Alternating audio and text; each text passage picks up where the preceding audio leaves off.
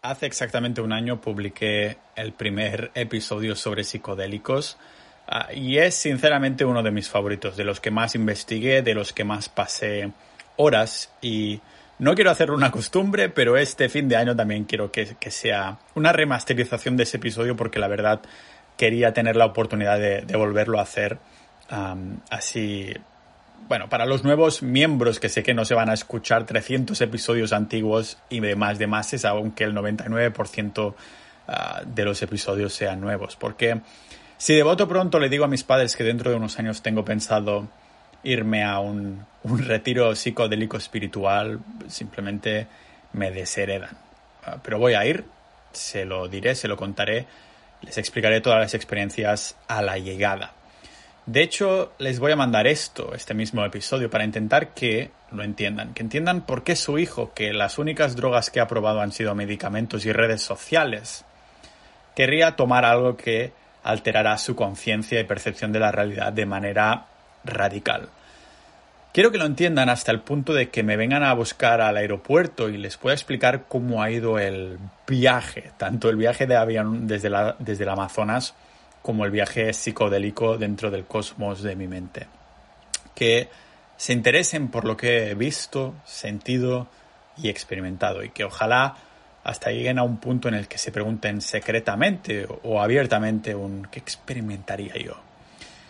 Ahora lo difícil es empezar despertando esa curiosidad, su curiosidad, pero comenzaré diciendo por qué los psicodélicos me parecen un mundo fascinante y es que es la primera y única vez donde la ciencia y la espiritualidad se encuentran en un mismo punto de consenso. Un consenso en cuanto al desconocimiento sobre el misterio más grande de la humanidad, la conciencia humana. Para describirla en inglés se usa la palabra aware, para describir la conciencia, aware.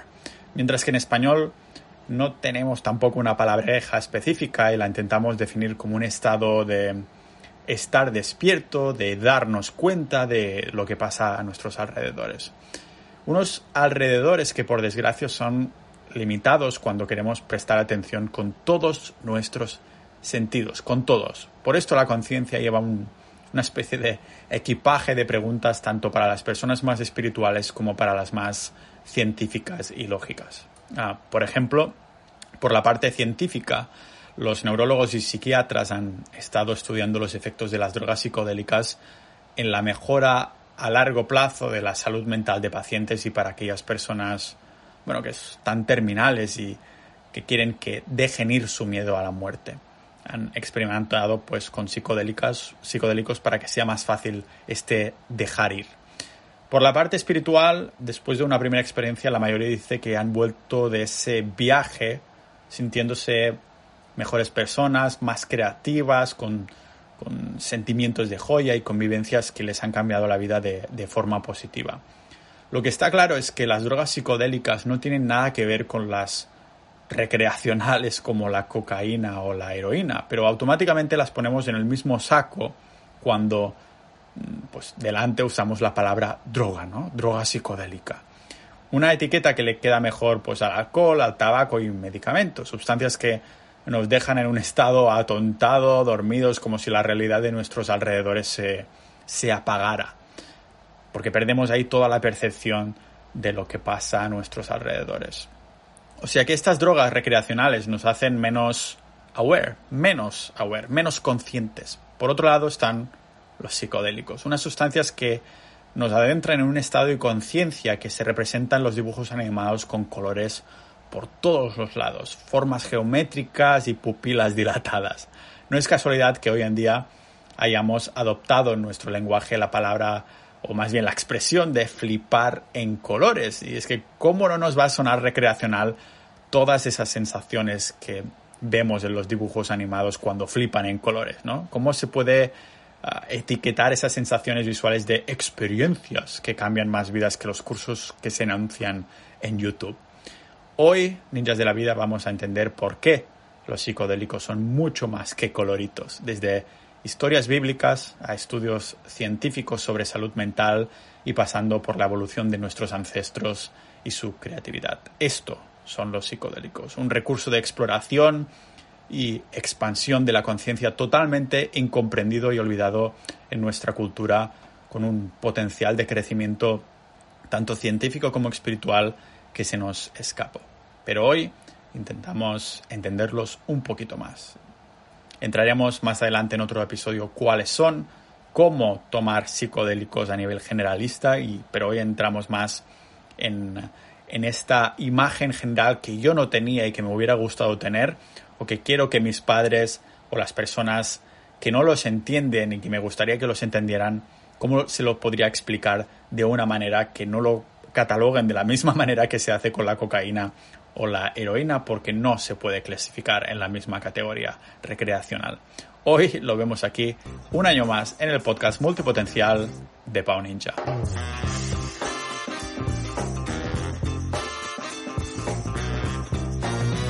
De la vida como no podría ser de otra forma, tengo que agradecer antes que nada a los miembros de Sociedad Ninja que hacen posible que estos episodios sean posibles. Si queréis apoyar el podcast por menos de lo que cuesta una cerveza en Dinamarca al mes o por menos de lo que cuesta la María o por menos de lo que cuestan unas setas, lo podéis hacer.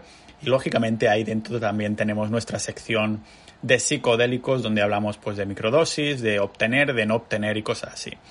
Y me doy cuenta que uno de los activos de esta comunidad, de la sociedad ninja, es que podemos hablar en episodios exclusivos, y de hecho voy a traer un invitado muy pronto, podemos hablar de cosas que en abierto no estaría, no sería muy buena idea, porque lo podría ver todo el mundo. Y el hecho de publicar episodios exclusivos en Petit Comité hace que podamos hacer colaboraciones para retiros y para productos que, no se podrían hacer públicamente. Y esto es justamente lo que vamos a hacer. ya tenemos un contacto que se va a venir el episodio en exclusiva para hablar de los psicodélicos y para expresarnos los, enseñarnos los servicios que también ofrece tanto de retiros, productos y cosas así, o sea que valdrá mucho, mucho, mucho la pena. Porque no podemos hablar, empezar a hablar al menos de, todo lo que rodea al mundo de los psicodélicos sin antes intentar comprender cuáles son los efectos que experimentan aquellos que, que los consumen, que se los toman. Y atención, porque mientras os nombro estas sensaciones, a ver si os viene a la mente algo con el que cada uno de estos efectos también serían extrapolables. Porque, a ver si os recuerda algo, ¿vale? Los efectos son creatividad, sentidos amplificados, dejar ir al ego, separación de cuerpo y conciencia, sensación de, de fuera de este mundo, armonía y unidad, percepción alterada del tiempo, encuentro con presencias místicas, sentimiento de joya, encuentro con muertos o espíritus, pensamientos a alta velocidad, percepción de entenderlo todo, un punto de no retorno a la realidad y como la sensación de luz. De hecho, son las exactas sensaciones que tienen aquellos que han vivido una experiencia cercana a la muerte. Algunos estudios han demostrado que con sustancias psicodélicas se siente algo similar aunque con distintos grados de intensidad. Y en las notas del episodio os voy a dejar una comparación, unos gráficos comparativos de los psicodélicos con experiencias cercanas a la muerte y veremos que se parece muchísimo. Por ejemplo, la experiencia, una experiencia cercana a la muerte tiene muchísimo más mm, reseña de tu propia vida, pero unos psicodélicos te dan más sensación de paz, también te da unas más sensaciones de sentirse en armonía y este tipo de cosas, ¿no? Por ejemplo, se reporta esta sensación de separarse del cuerpo más elevada por parte de aquellos que han vivido una experiencia cercana a la muerte que para los que han consumido psicodélico, o por otro lado, los que han tomado psicodélicos han sentido más paz, unos sentidos expandidos y encuentros con presencias místicas que los tuvieron esas que los que tuvieron esas experiencias cercanas a la muerte. Si escribimos en papelitos ah, relatos de vivencias dadas por las drogas psicodélicas y las mezclamos con las personas que han estado a punto de morir, encontramos que nos sería difícil ver en qué categoría pertenece cada experiencia. Por eso, ah, claro, Pau, estos solo son listas y estudios, ¿no? Es verdad que son papers científicos aburridos, pero que considero igual de interesantes para mantener cierto grado lógico para las mentes más escépticas y no hacer gravitar todo el mismo argumento, ¿vale? Ya sea solo hacia ciencia o hacia espiritualidad. Así que para mirar el otro lado de la moneda, recomiendo escuchar historias de los que han experimentado con drogas psicodélicas, ya sean amigos, familiares, conocidos o hasta también desconocidos de, de Internet. ¿Por qué no? El New York Times hacía una recopilación de testimonios de pacientes terminales que concluían que el consumo de psicodélicos les había ayudado a deshacerse del miedo a la muerte, de sentir paz interior y, aceptación de su situación. Pero ojo, porque no estamos hablando de sentirlo solo cuando estaban bajo los efectos de los psicodélicos, pero también a posteriori. Esto es lo interesante, que lo que se ha vivido en ese estado de conciencia, cuando has hecho este viaje psicodélico, es trascendente incluso después de salir de ahí. Por eso esas representaciones de coloritos y formas geométricas que hacen los dibujos animados solo son una pequeña parte visual de lo que se vive con estas sustancias. ¿Cómo lo describen los que lo han vivido? Bueno, pues imagina que tu ego se disuelve, que te sientes uno con el universo. De pronto el césped del prado en el que estás, un césped al que nunca habías prestado demasiada atención, ahora es más verde que nunca, más real. Te acercas un poco al suelo y lo sientes vivo, de algún modo experimentas personalmente que este césped forma parte de la tierra, forma parte de ti, porque está conectado al suelo donde tú también estás, aunque tú como tal no existes. Todos sois uno. Sientes una sensación de joya, de amor y de, de unidad que nunca antes habías vivido, habías experimentado. Imagina que se te aparece una entidad divina o mística, una revelación que con solo algunas palabras te dice algo totalmente trascendente para ti. Te habla de, de, tu vida, de tu pasado y hasta de tu futuro, de tu propósito en la tierra y la verdadera naturaleza del universo. Te ayuda a entender cuál es la mejor versión de ti mismo a la que puedas aspirar. Sientes que lo entiendes todo y aún así no lo puedes explicar con palabras. Bueno, normal que muchos lo etiqueten de renacimiento. Y entiendo que todo esto pueda sonar hasta poético, pero pensad que, al igual que aquellos que han nadado con ballenas, saltado en paracaídas, flotado en el espacio, te lo pueden explicar, pero no se puede comparar con vivirlo. Y estas vivencias, como pasaba en la parte lógica y, científica, se sienten durante los efectos psicodélicos, pero tienen esa trascendencia a posteriori, que es lo que los hace interesantes. Así que ahora imagínate que experimentas todo esto y sales de sus efectos, de ese estado de trance. ¿Etiquetarías de real lo que has vivido? ¿Lo considerarías un producto de tu imaginación o una realidad a la que antes no tenías acceso? O dicho de otro modo, existen las bacterias que no podemos ver a simple vista, existe el amor y la rabia aunque no podemos tocarlos, cuantificarlos o apenas explicarlos. Todas estas preguntas, ninjas de la vida, estas preguntas espirituales han llevado a la ciencia a intentar buscar respuestas. Tanto estudio, ah, pues nos ha ido llevando a hipótesis, a hipótesis y caminos insospechados, ¿no?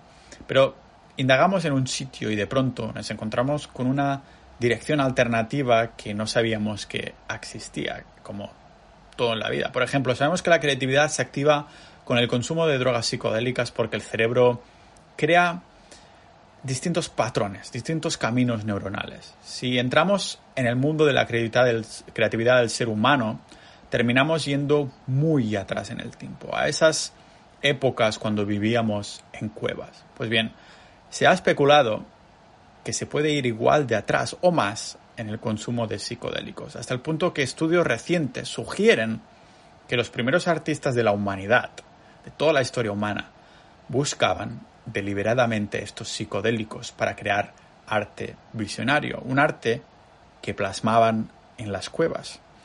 Y es que el arte de las cavernas fue creado alrededor del mundo por distintas personas, distintas culturas, en distintos continentes, sin ningún tipo de contacto entre ellas. Y aún así, todas dibujaban los mismos patrones. En el documental de la BBC de How Art Made the World, sugería que el arte fue originario por el dominio espiritual que tenían los chamanes y que venía, veían ellos en sus estados de trance. Y tanto ese documental como los estudios académicos o algunos artículos intentan responder por qué se parecen tanto a algunos artistas de las cavernas con los ah, de los sujetos de los papers de investigación de los psicodélicos de los años 60.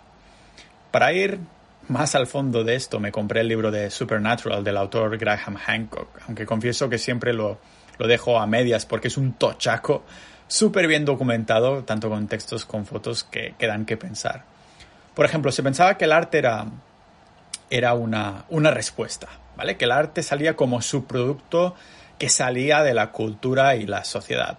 Pero ahora hay una pregunta que no parece tan loca, y es que, ¿y si fuera al revés? ¿Podría ser que el primer arte fuera creado bajo los efectos psicodélicos y la necesidad de expresarlo y explicarlo generara como producto el desarrollo de la cultura. Por cierto, que cuando vaya planteando este tipo de preguntas, que sepáis que son retóricas. O sea que no espero que alguien me la responda porque acabamos de entrar ahora en la historia, que hago episodios de historia y cosas así. Los únicos que lo sabrán a ciencia cierta pues serán los dioses antiguos, ¿no? Cosas así. Y cuando digo dios o dioses es como una es como una expresión, porque yo nunca he sido religioso, ¿vale? No he creído en Dios y desde pequeño he dado por hecho que el morir nos pudrimos en el suelo. Puf, desaparecemos. Siempre había pensado que el cielo e infierno eran esos inventos de nuestros egos, que los humanos nos consideramos tan y tan y tan importantes que no podemos aceptar de ningún modo que cuando nos muramos todo termina que tenemos que ser eternos porque valemos demasiado. Menudas patrañas siempre he pensado con todo esto de las religiones.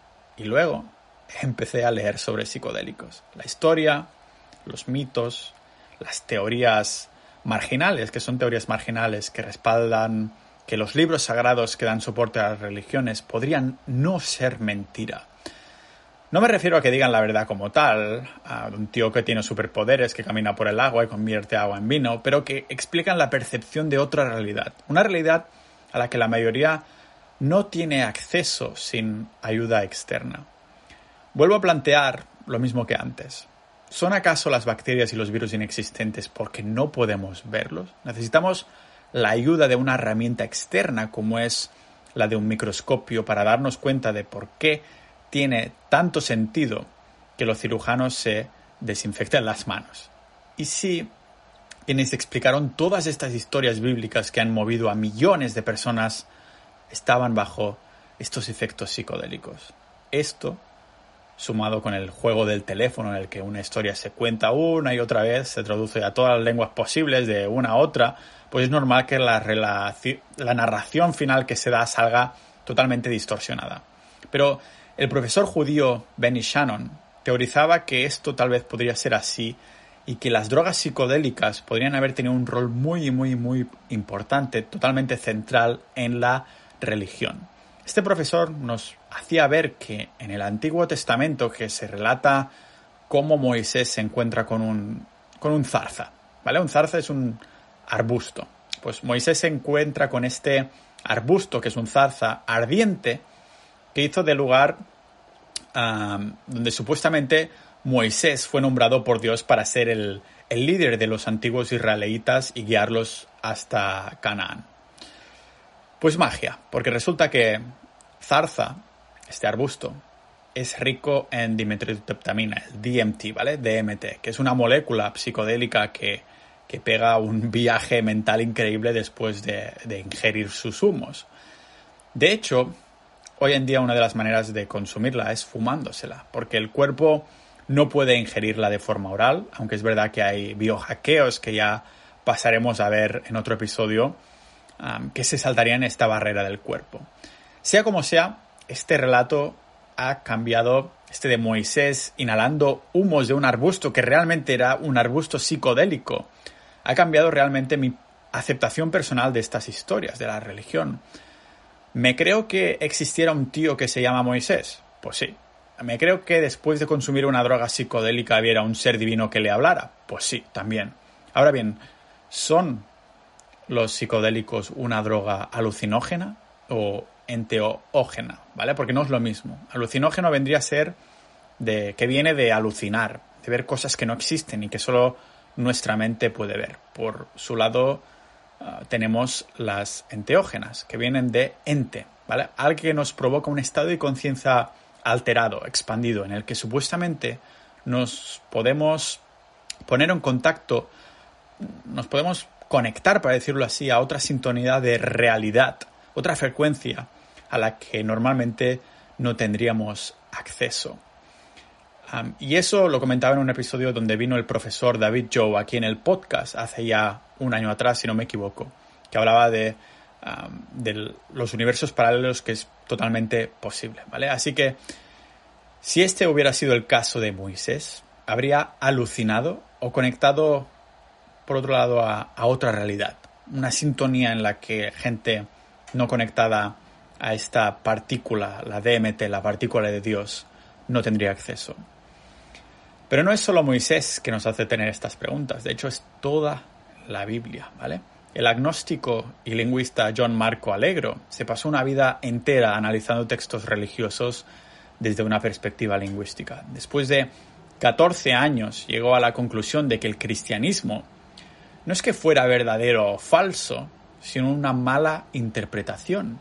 Que todas esas enseñanzas que en verdad transmitían los psicodélicos en forma de código y, traducción a relatos, ¿no? Es que fueron, según él, todos lo que los psicodélicos enseñaban y entonces, después de salir de trance, del viaje, lo poníamos en, relatos, experiencias e historias. Según esta teoría, todos esos nombres, visiones y divinidades eran una manera de encriptar los relatos, porque en esa época estas sustancias estaban terminalmente prohibidas y, penadas incluso severamente por los romanos con penas de muerte y demás. Así que fue una manera de ocultarlo con, historias y, y, paralelismos, ¿vale? Paralelismo del cristianismo y las y las setas mágicas. Os voy a dejar también en las notas del episodio una imagen que es flipante, la comparación de setas mágicas con el tema de, del motivo religioso y demás. Según este autor, Alegro, la palabra Jesús venía de la lingüística sumeria que significa seta cubierta por el semen de Dios. Y la idea era que la lluvia que hace que todo crezca que hace salir setas de un día para otro eran los fluidos de Dios, ¿vale? Por cierto, que Alegro se expande en su libro de The Sacred Mushroom and the Cross, un libro que muchos lingüistas han apoyado y que estuvo baneado por la iglesia durante muchos, muchos años. Ahora ya se puede volver a comprar, ¿vale? Tan apoyado y estudiado que se ve, ya digo, que la iglesia católica compró el libro para sacarlo del mercado y durante muchos años solo se, se podían comprar las primeras copias que llegaron a salir, pero en un mercado clandestino de segunda mano, ¿vale? Así que décadas más tarde, Jan Irving lo republicó. Y es que si nos lo paramos a pensar con mente tanto lógica como espiritual, tiene sentido, tiene sentido. Conocemos las setas mágicas y sabemos que no son recientes, que han existido probablemente durante más tiempo que nosotros. Lo que sí es reciente es la entrada de la ciencia para nombrar el componente que te hace entrar en estos estados con las setas, la psilocibina. Así que sin este tipo de conocimiento, entiendo totalmente que la gente de la época pensara que se trataba de algo divino, de una conexión con alguien que el resto de personas no tenían acceso. Y es que bajo estos efectos incluso se escuchan voces literales, las escuchas de verdad. ¿Cómo no vas a pensar que un ser místico superior te está hablando. Estas historias me han hecho plantear que tal vez soy yo el, egocéntrico, el egocéntrico que no puedo considerar que la mente y la conciencia se pueden expandir hasta límites que yo personalmente no me puedo ni llegar a imaginar sin una ayuda externa de estas sustancias. Al fin y al cabo, este es el enigma que ni, los científicos ni los espiritualistas tienen ni idea de, qué va la cosa, la conciencia. Este es el enigma, el enigma más grande.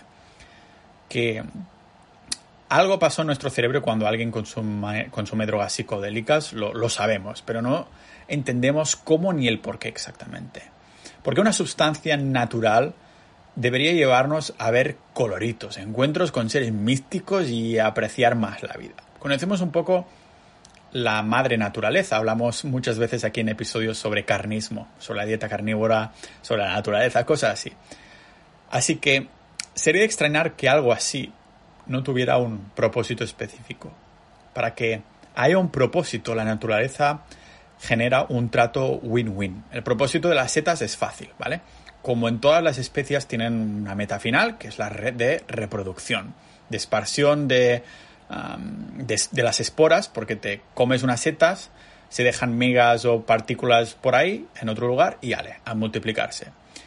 Pero ahora nos queda la motivación y el propósito del que las consume. ¿Por qué querría alguien consumirlas para que las setas crearan esta partícula?